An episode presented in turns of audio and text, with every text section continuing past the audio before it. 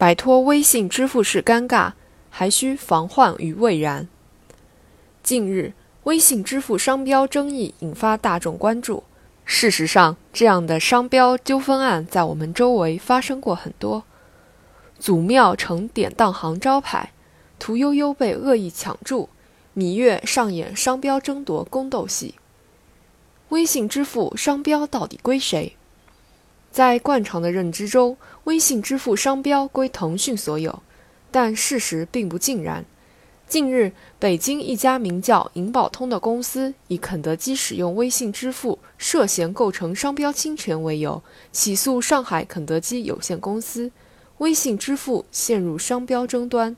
截至目前，银宝通与腾讯各执一词。案件将于十二月一日开审。案例二。非诚勿扰，最后赢家竟是他。二零零八年贺岁档，电影《非诚勿扰》大火，“非诚勿扰”随之成为流行词。此后，江苏卫视以“非诚勿扰”为名开办了相亲交友节目，家喻户晓。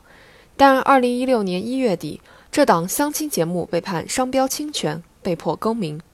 吊诡的是，该案的最后赢家并非电影班底，而是一个名叫金阿欢的小伙子。案例三：蓝瘦香菇已被抢注成公司。二零一六年十月，广西南宁一小伙儿录制了一段失恋视频，因方言难受想哭，因似蓝瘦香菇爆红网络。紧接着，深圳一家公司迅速下手，将蓝瘦香菇抢注。点评：商标是区别品牌或服务的标记。商标权本是为了维护消费者、生产者、经营者的合法权益，如今却屡屡陷入抢注风波。抛开孰是孰非不论，这些商标纠纷案足以给参与市场竞争的企业和名人们敲响商标保护的警钟。市场竞争参与者亟待树立与抢注者赛跑的意识。当然，除了反面教材，市场中也不乏有效维权的案例。商界大佬潘石屹注册了商标“潘石屹”，主持人杨澜也为杨澜申请了大类注册。这种主动作为，用法律维护权益的方式，值得借鉴。